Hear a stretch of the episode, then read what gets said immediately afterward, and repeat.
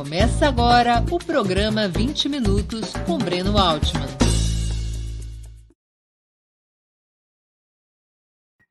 Bom dia. Hoje é 26 de agosto de 2022. Estamos dando início a mais uma edição do programa 20 Minutos. Nosso entrevistado será Caio Blatt. Renomado ator brasileiro, desde muito jovem foi aplaudido por seus papéis na televisão recebeu fartos elogios por sua atuação como João Batista, o jovem amante de Chiquinha Gonzaga, na minissérie em homenagem à maestria, a maestrina, como o Tiago de Andando nas Nuvens e o Bruno de Esplendor. Todos papéis que representou antes dos 21 anos de idade. Além de seguir com sua carreira na televisão, também ganhou destaque no teatro e no cinema. Foi premiado como melhor ator no Festival de Gramado por sua atuação no filme Brother em 2010. Teve participações notórias também em Carandiru, Alemão e Xingu, entre outras obras cinematográficas. Agora, em 2022, Caio faz sua estreia como diretor do longa O Debate, que começou a ser exibido nas melhores salas de cinema do país a partir dessa quinta-feira, 25 de agosto. Com Paulo Betti e Débora Bloch nos papéis principais, o filme retrata a relação de dois jornalistas, antes um casal, que continuam a trabalhar juntos enquanto se passa o debate decisivo entre candidatos a presidente da República. Antes de começarmos, eu queria lembrar a vocês como é essencial a sua contribuição financeira para a manutenção e o desenvolvimento de Ópera Mundi.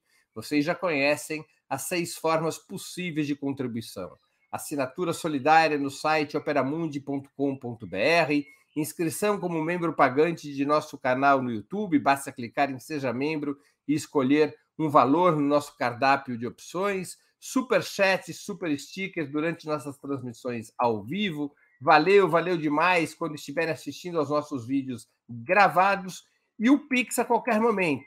Nossa chave no Pix é apoia.operamundi.com.br.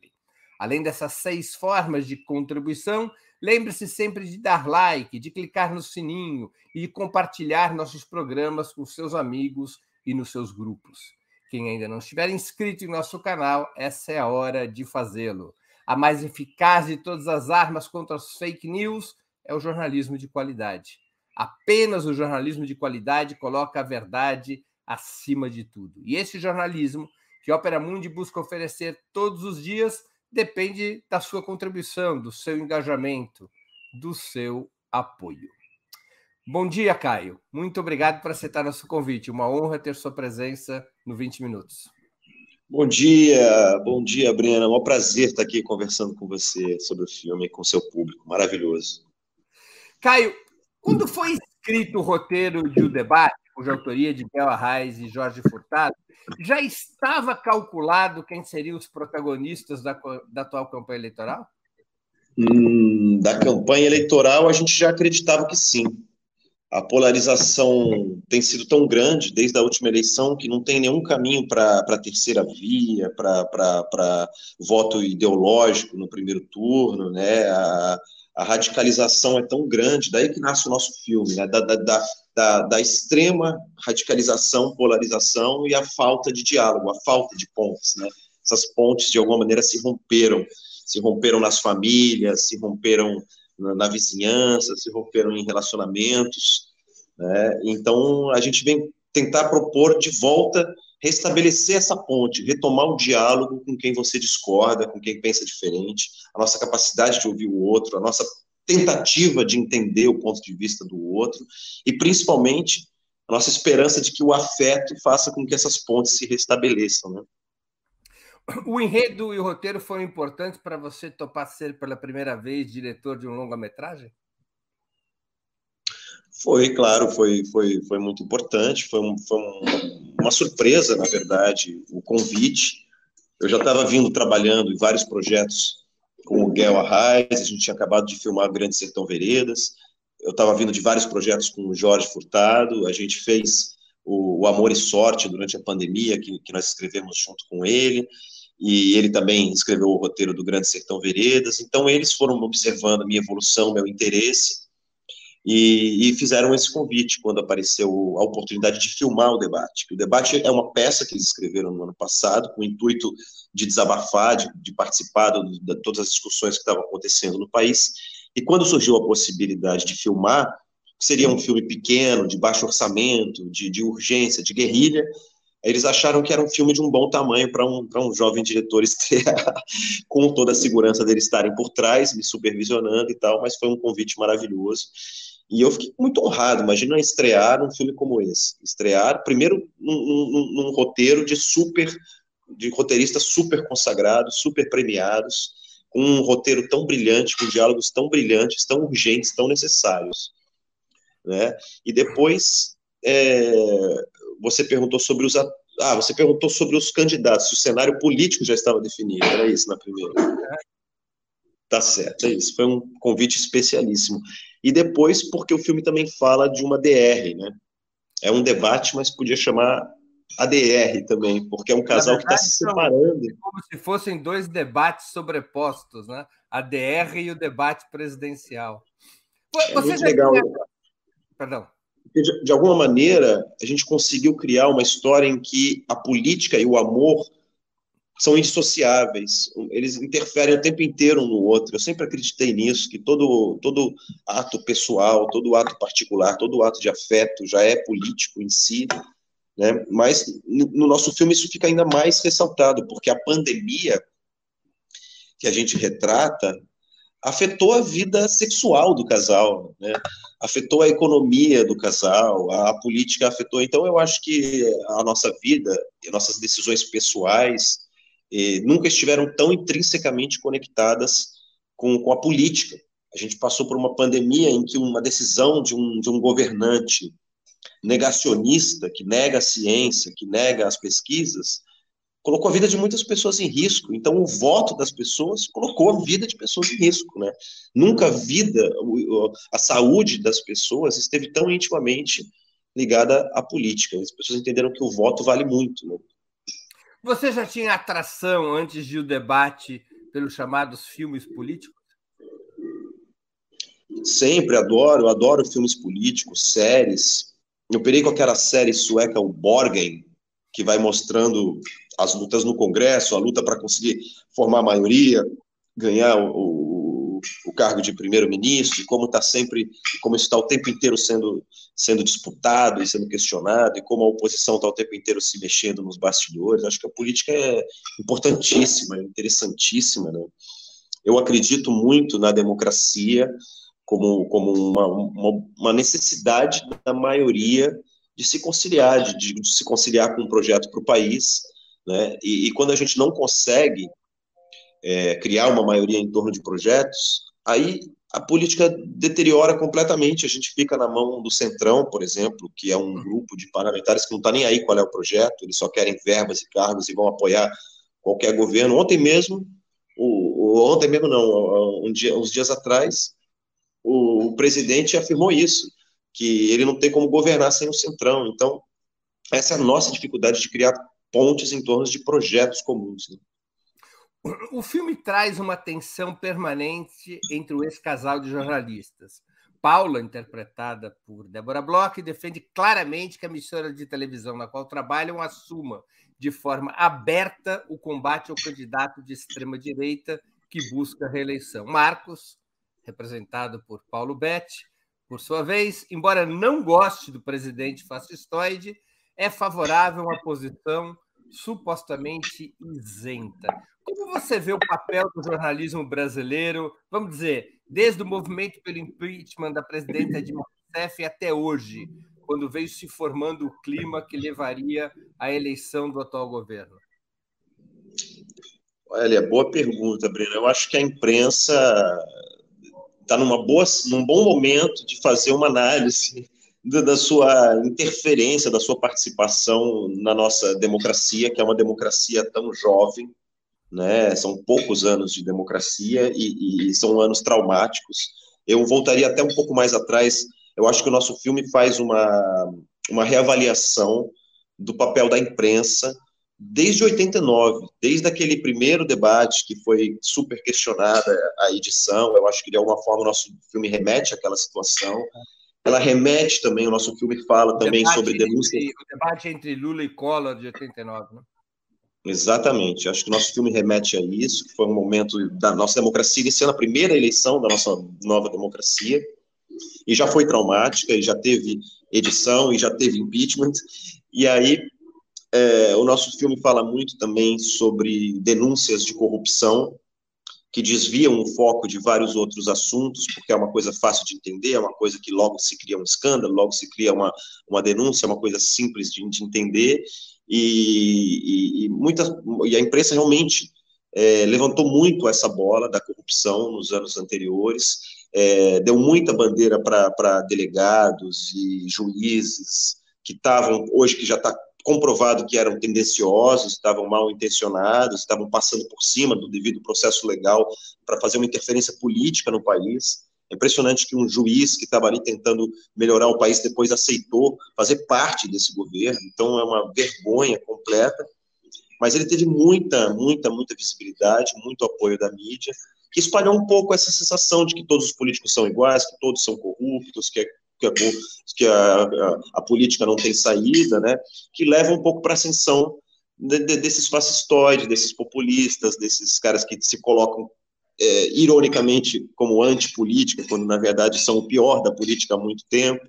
Então, acho que a imprensa tem que repensar muito o seu papel nos últimos anos, para o bem e para o mal, porque durante a pandemia nós ficamos dependentes da imprensa. Foi só a imprensa que nos salvou durante a pandemia, dizendo as verdades sobre a, a, a pandemia, dando os dados, a quantidade de mortos, quantidade, quantidade de contaminados, qual era a informação correta sobre a vacina, em que momento se vacinar. Então, foi um consórcio de imprensa que salvou os brasileiros de um governo obscurantista negacionista.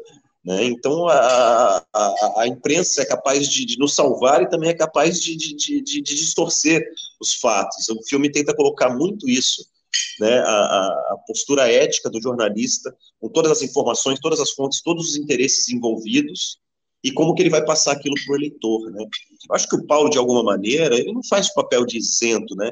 Ele faz o papel do, do editor, como você, né, Breno? Em algum momento você tem que falar com, com, com, com vários públicos, você tem que pensar no, no, no, nos seus espectadores que pensam de uma maneira, pensam de outra. A gente tenta aumentar esse espectro o tempo inteiro, a gente tenta entender o outro lado. O jornalista tem obrigação de ouvir o outro lado, de apurar a notícia. Então, é, eu acho que é um pouco isso que a gente defende, no, no sentido de que o Paulo, enquanto ele questiona todas as, as opiniões e as narrativas, ele está querendo chegar a um consenso de como é a melhor maneira, mais, mais ética de, de, de narrar os fatos para a população. Né? Você acha que há uma linha vermelha que, atravessada, ela deveria obrigar o jornalismo, a cultura e a arte a se engajarem claramente na luta política de um lado da guerra? Há, um, há algo Eu acho que essa... o engajamento é inevitável.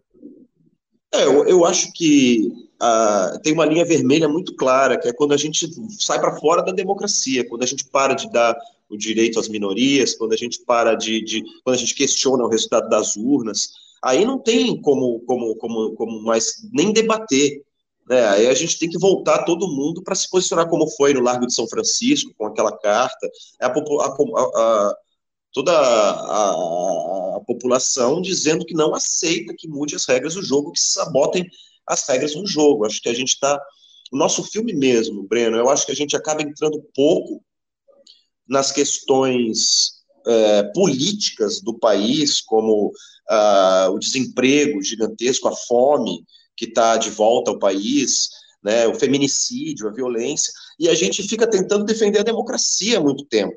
A gente falar defender as urnas em 2020 é anacrônico. A gente defender vacina, defender a ciência, defender a pesquisa científica em 2020 é muito anacrônico. Isso parece coisa do século XVIII, questionar a vacina, entende? Então a gente tem que estar tá saindo do, do, do, debate político para debater absurdos que, que ocuparam a pauta e que é uma forma de um governo que não tem proposta, que não tem projeto, desviar realmente o tema do debate para assuntos absurdos. Então, questiona-se as urnas, questiona-se a, e, e, a mentira, né? Outra coisa que a gente precisa defender o tempo inteiro é a imprensa, a verdade, a notícia verificada, analisada.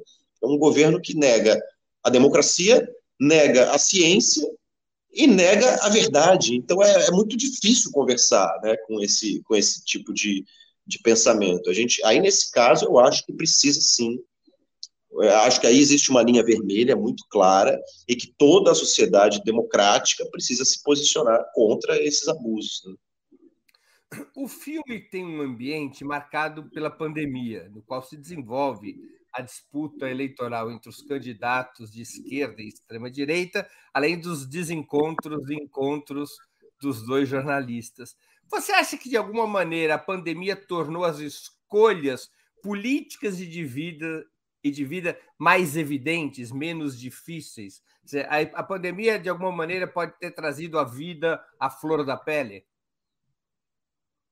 Sim, porque ali a gente tinha né, uma causa que é maior do que educação, do que, do que corrupção, do que violência, que é a, vida das pessoas em risco muito grande, né, as pessoas morrendo, hospitais lotados.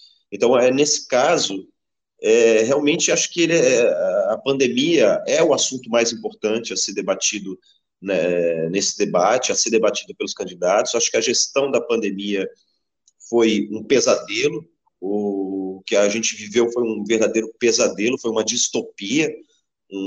Agora acho que nós temos o único presidente do mundo que não se vacinou e que fala, continua falando contra a vacina, que conseguiu de novo, essa semana, defender de novo o tratamento precoce, uma coisa que já foi comprovadamente né, totalmente ineficaz, e ele consegue repetir isso no meio da, da campanha. Então, é, eu acho que a, a, pandemia virou o principal assunto, a gente viu as pessoas morrendo e, e viu o nível de irracionalidade. O presidente conseguiu falar essa semana que as pessoas se contaminaram mais em casa. Que, quer dizer, você tem 200 países que estudaram curvas demográficas. Você tem a China, onde a pandemia começou, que conseguiu parar a pandemia fazendo um lockdown fortíssimo, isolando as pessoas, isolando os casos, testando todo mundo. E a gente tem um presidente que diz que as pessoas se contaminaram em casa. É uma distopia narrativa tão louca, é uma, a gente não sabe nem como debater, como posicionar, como exibir esse lado. E foi essa necessidade, essa urgência que fez a gente fazer esse filme, sabe? A gente precisava, como artistas, é, participar desse debate, falar um, a nosso lado, falar um pouco a verdade, ouvir várias opiniões para ver como é possível o debate com racionalidade, com, com, com, em cima de fatos, em cima de verdades. Você se sente mais identificado com a combativa Paula, querendo quebrar lanças contra o presidente fascista, ou o sensato Marcos, de tudo fazendo para proteger o jornalismo de tomar partido na guerra política? Olha, uma boa pergunta, Breno. Eu acho que alterna um pouco. Eu diria que, é, por exemplo, quando no final do filme o Marcos pede demissão e larga ela lá sozinha para editar o jornal, ela decide não detonar o governo, ela procura uma outra maneira de, de transmitir o debate. Então, ela, quando assume a responsabilidade de ser a editora final, ela também tem que pensar no público, no assinante, no, no outro lado, no, no, no indeciso. Então, eu acho que é um, são papéis que se revezam. Eu faço um esforço gigantesco, como Marcos, para tentar entender opinião diferente da minha, sabe? Eu fico tentando entender, não, mas eles pensam assim, tem, tem algum sentido, a gente então tem que tentar conversar por outro caminho. Eu faço um esforço sempre gigante para tentar entender as razões do outro lado. Eu acho que um dos maiores perigos da política é o maniqueísmo. Não é uma coisa só, não tem um candidato que vai resolver todos os nossos problemas, não tem um Messias, não tem a mãe do PAC, não tem o salvador da pátria. O país é um país complexo, nossos problemas são complexos, tem várias questões. O nosso filme tenta colocar isso, não é simples. Por exemplo, pandemia, fica em casa, não dá para ficar todo mundo em casa. Tem trabalhos urgentes, serviços urgentes que vão precisar se arriscar, tem os, os, os funcionários da saúde. Então a questão é sempre mais complexa é, do que a gente pensa sempre. Então é importante ouvir o outro lado, é importante ampliar o debate. E a democracia é isso, as respostas nunca se fecham, a gente está o tempo inteiro se questionando. Né? Por exemplo, o aborto é um tema. Os Estados Unidos, que era um país avançado na legislação, acabaram de voltar atrás e, e, e, e regrediram com, com, com, o direito ao aborto. Então, a democracia está o tempo inteiro em construção.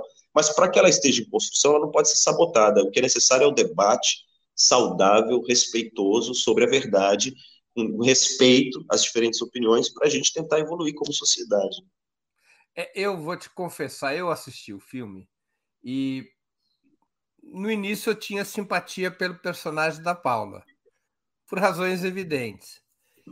Mas a cada decisão concreta, eu ia me dando conta que eu tinha mais simpatia pelas posições do Marcos.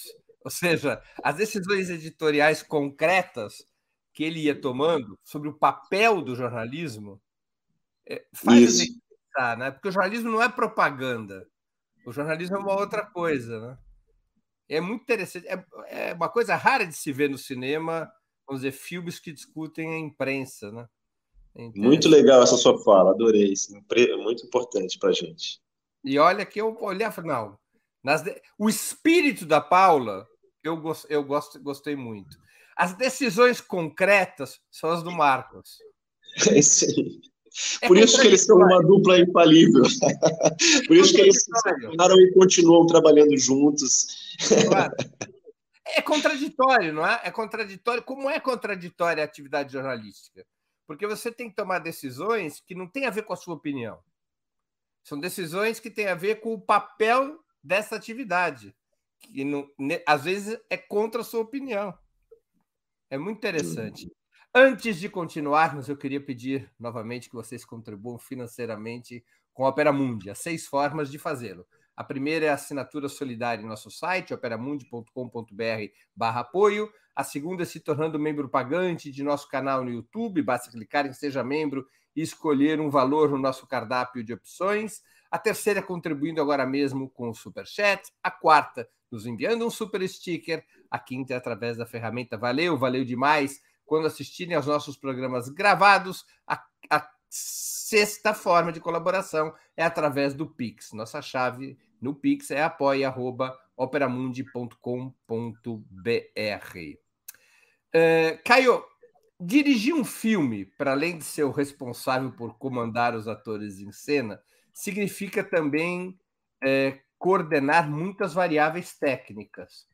Você acha que as produções brasileiras têm alcançado, também nesses quesitos, por exemplo, edição de som, um padrão elevado de qualidade? Muito. A edição de som nos filmes brasileiros já é de um. não deixa nada a dever em nenhum país do mundo. A, a Miriam Biderman, que fez a, a edição do nosso som, para mim é uma entidade do cinema brasileiro.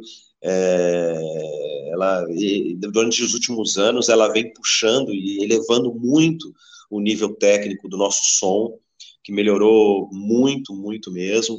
A fotografia também é uma coisa que evoluiu muito. O cinema brasileiro tem uma linguagem própria, meio jornalística, de câmera na mão. Eu tentei usar bastante também esse clima de câmera na mão, de urgência, misturar um pouco a linguagem do filme com a linguagem do jornal.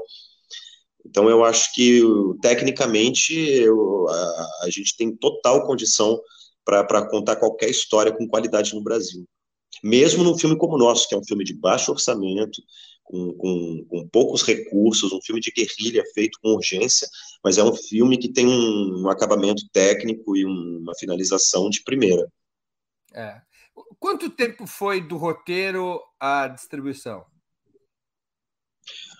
Olha, a gente trabalhou bastante no roteiro. Desde o ano passado a gente vem trabalhando no roteiro. A gente ficou seis meses, eu, Guel e o Jorge, trabalhando em cima do roteiro, já avisando a filmagem, a adaptação para o cinema. Mas a partir do momento em que a gente teve o sinal verde para que a gente teve um, um, exibidor que teve a coragem de, de, de pôr o filme em cartaz durante as eleições, a gente teve 60 dias, cara. Isso é um recorde Uau. absoluto. Ninguém nunca ouviu falar sobre isso. A gente recebeu um ok para estrear o filme dia 25 de agosto. e era mais ou menos 20, 25 de junho.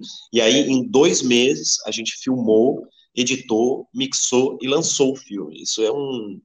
Isso dependeu de um esforço gigantesco de todos os departamentos, de todo mundo se desdobrando, do engajamento enorme, desde os atores que se desdobraram, que estavam, o Paulo estava fazendo novela, a Débora estava entrando numa novela, e eles filmaram dobrados, virados. Débora estreia e... agora, amanhã, na, é, perdão, hoje, sexta-feira. A gente estreou, a gente estreou semana passada, Mar do Sertão. Eu vou estar com ela na novela, acho que a gente vai até contracenar, estou muito feliz com essa perspectiva. Novela das seis, do Mário Teixeira, está super bonita. E além, a gente estava ensaiando, lendo os textos da novela, a gente ia para o Estúdios Globos para fazer a preparação, voltava, filmava correndo o debate para terminar antes da novela começar. Fantástico. Você acha que a gente pode falar de uma indústria cinematográfica brasileira ou a gente estaria ainda em uma fase artesanal?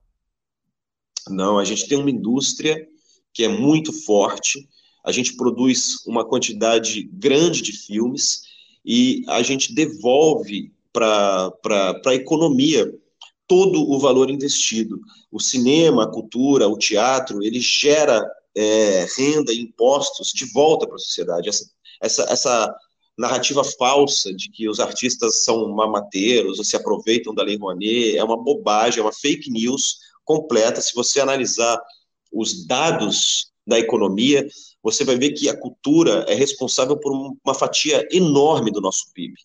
Chega de 3 a 4% do nosso PIB é criado pela, pelo setor da cultura, pelo teatro, pelas artes, pela música. E e é isso, a gente tem uma indústria, a gente tem uma qualidade técnica gigante, a gente tem uma briga constante aí para conseguir colocar o nosso material brasileiro nos streamings, nas telas de cinema, nos canais de TV, concorrendo com, com produções do mundo inteiro. E então eu acho que a gente tem uma indústria fortíssima, a gente tem profissionais de primeira qualidade, a gente tem um time no Brasil de, de, de, de técnicos de cinema de, de primeira qualidade. E a gente tem artistas de primeira. Estou estreando meu primeiro filme, no mesmo ano que Lázaro Ramos estreou Medida Provisória, um filme dele, primeiro filme dele como, como diretor, um filme super político, super forte, super lindo.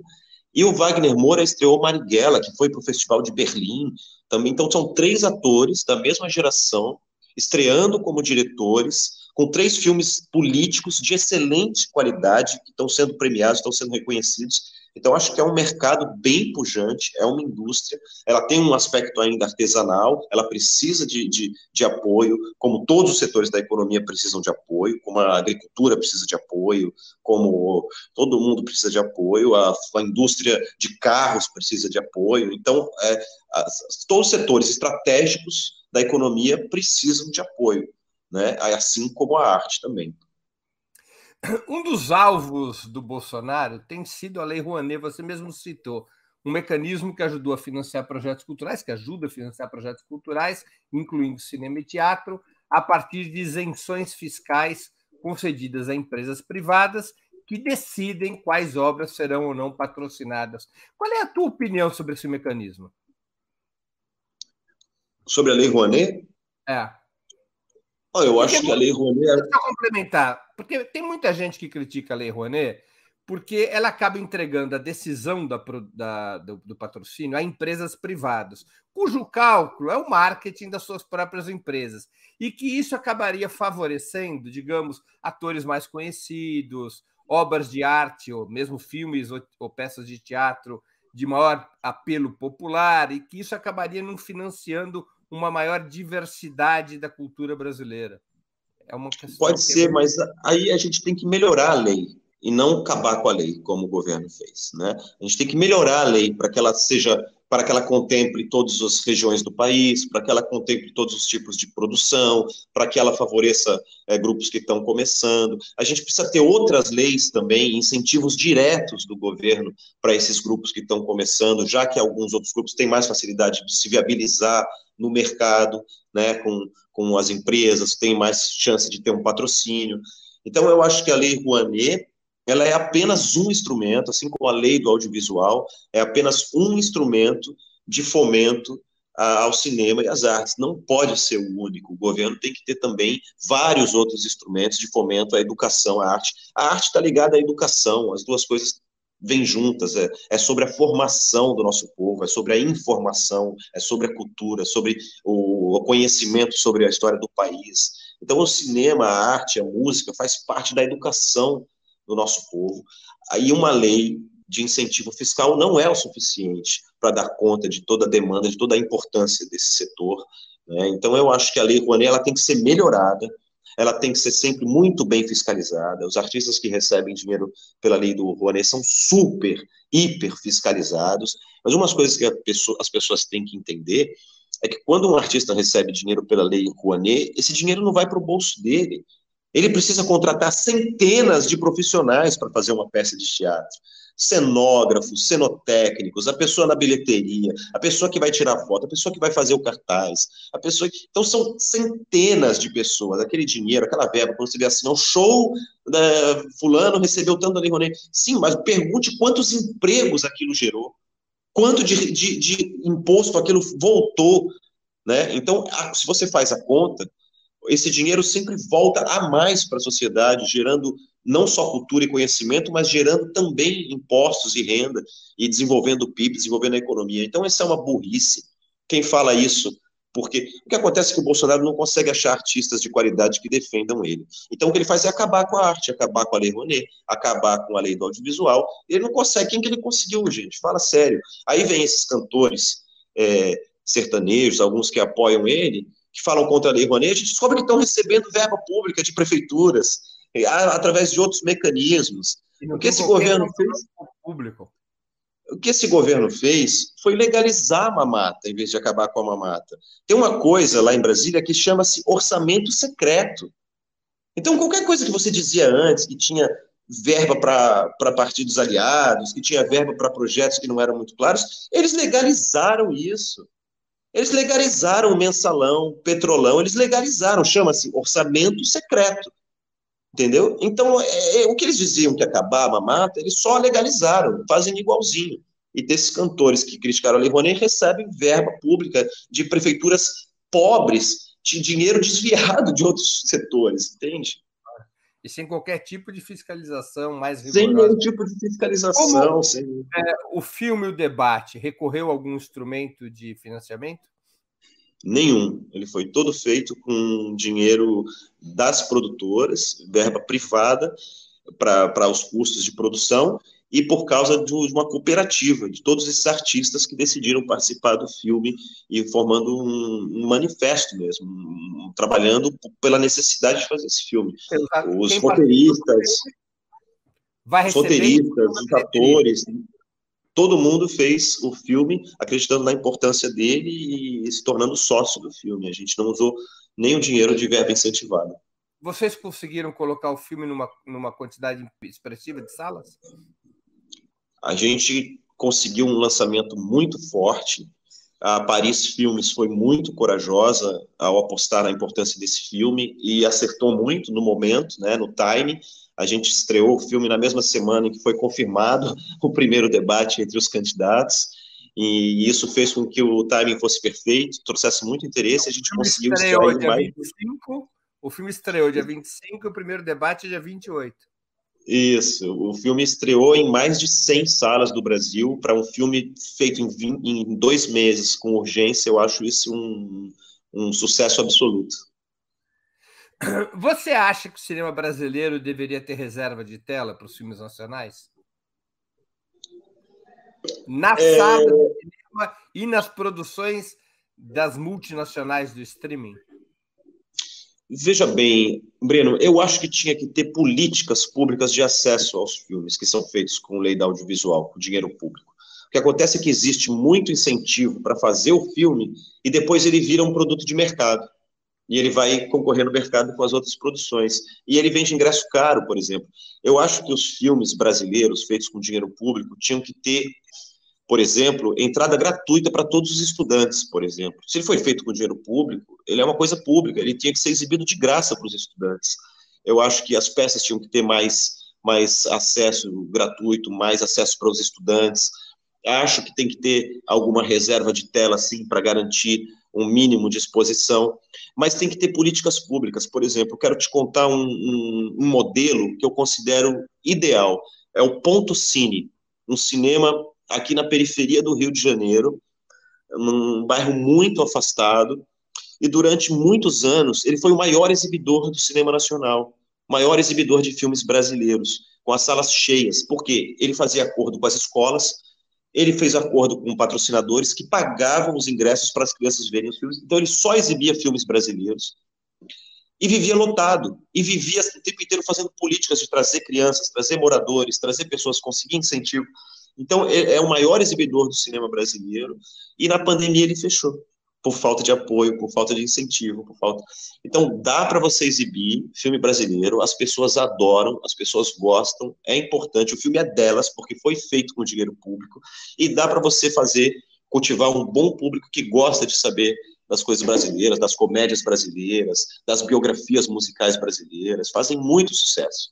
Então acho que tem espaço natural para o público tem muito interesse no conteúdo nacional, isso está provado, ele funciona se for bem incentivado e bem trabalhado, e ao mesmo tempo tem que ter algumas leis e algum incentivo, principalmente nas telas de streaming, nas, nas, quando a gente começa realmente uma concorrência desleal com produtos gringos, eu acho que era sempre saudável ter um espaço reservado para o conteúdo nacional. Porque o massacre nas plataformas de streaming é, é muito maior ainda do que nas salas de cinema, né? A concorrência do filme brasileiro é um contra 100, né?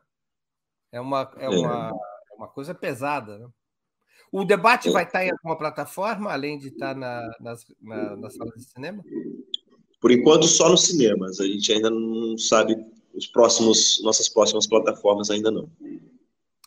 E a pergunta que não posso calar: em quem você votará dia 2 de outubro?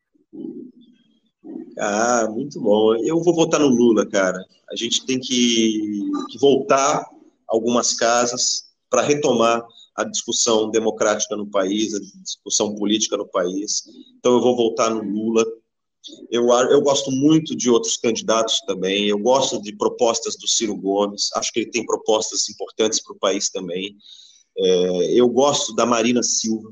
Votei nela nas últimas eleições, desde que ela estava junto com Eduardo Campos, votei na Marina, sou eleitor da Marina, mas nesse ano é todo mundo contra o fascismo, vamos eleger o Lula, vamos voltar às regras do jogo e a partir daí a gente começa a discutir os problemas reais do país. Até para virar oposição no dia seguinte. Eu gosto de ser sempre crítico do governo, qualquer um que seja. Eu fui crítico ao Fernando Henrique, eu fui crítico do Lula, eu fui crítico da Dilma, eu sou, fui crítico do Temer, eu sou extremamente crítico ao absurdo chamado Bolsonaro. Eu acho que a gente elege para no dia seguinte começar a cobrar e criticar. Caio, nós estamos chegando ao fim da nossa conversa e eu queria fazer duas perguntas que eu sempre faço aos nossos convidados e convidadas antes das despedidas. A primeira pergunta é qual livro você gostaria de sugerir aos nossos espectadores. A segunda, qual filme ou série poderia indicar a quem nos acompanha? Evidentemente que não precisa indicar o debate, o debate é a minha indicação. É um, é um filme obrigatório de ser assistido, especialmente, eu vou aqui falar sério, especialmente as pessoas que acompanham a vida política do país e que acompanham a imprensa, devem ver, assistir obrigatoriamente o debate. É um filme precioso sobre a democracia, a tolerância, o papel da imprensa. O filme é muito bem produzido, é impossível parar de assistir. Eu assisti durante a madrugada. Os atores são dos melhores que o país tem. Débora Bloch e o Paulo Betti são incríveis nos papéis que eles é, representam. E o Caio estreou é, é uma estreia de ouro como diretor, um primeiro longa. Obrigado. Muitos outros venham. É um filme apaixonante. Parece uma Sim. peça de teatro, às vezes. É... Não tem aquela. Até aquela. A gente às vezes parece que tem aquela proximidade do teatro, né? É por conta do, do diálogo permanente ali entre a Paula e o Marcos. É um filme obrigatório e é um ato de resistência e assistir o debate.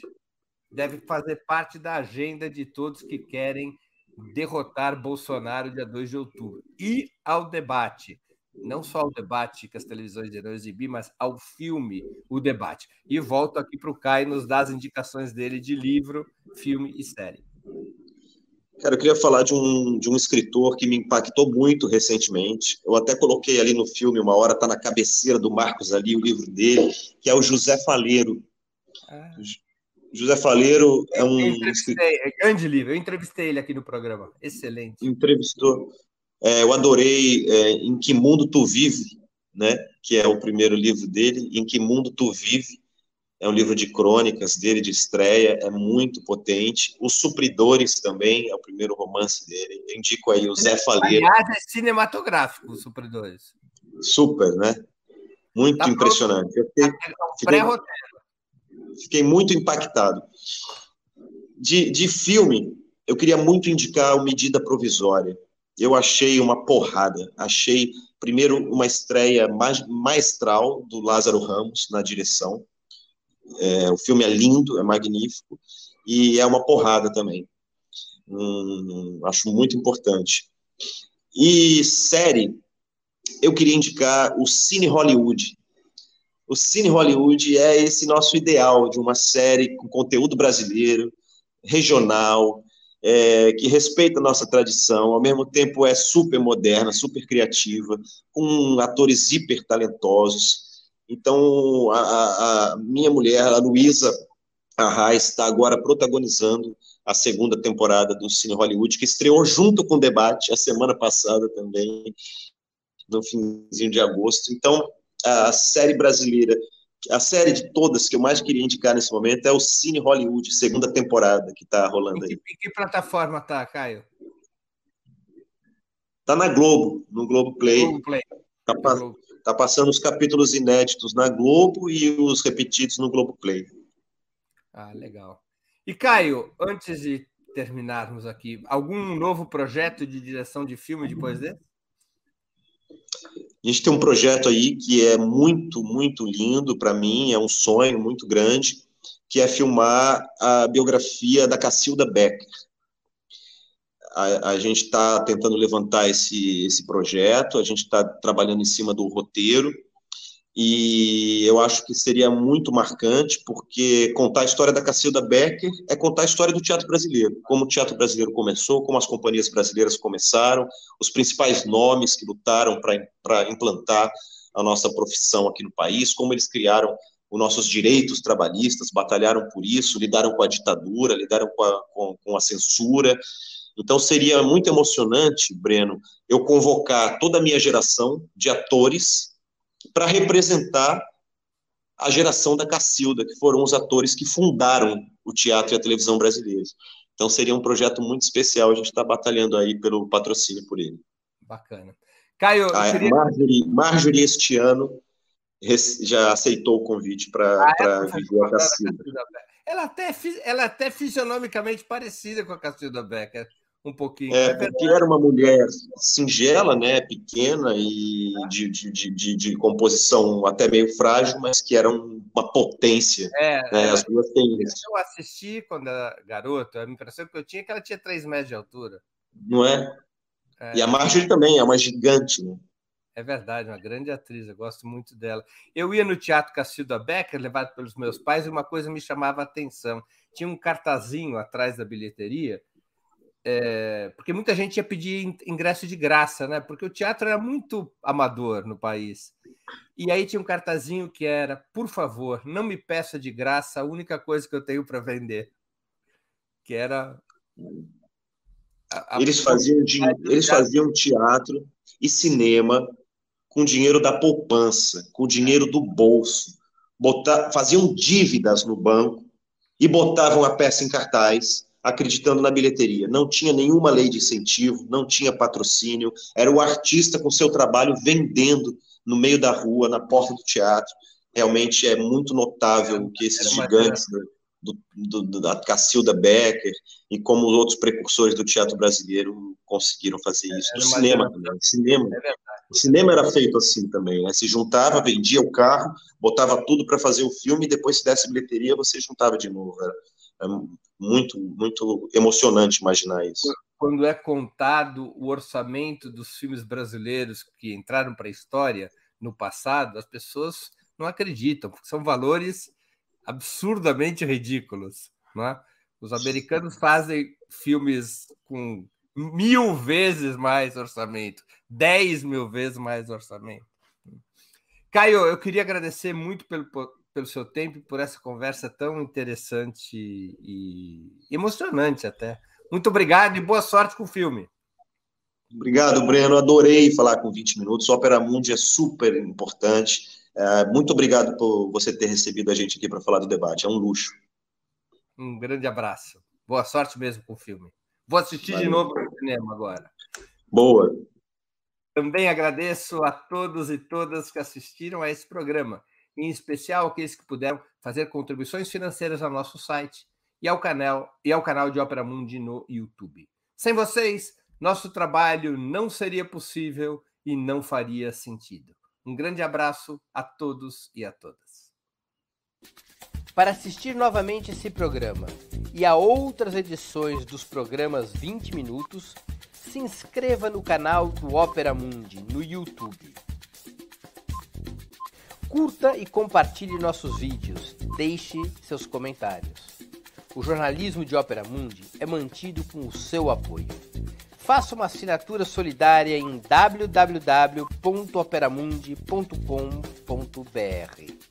Com um pequeno valor mensal, você nos ajuda no desenvolvimento de um jornalismo independente e de qualidade. Obrigado pela audiência e até a próxima.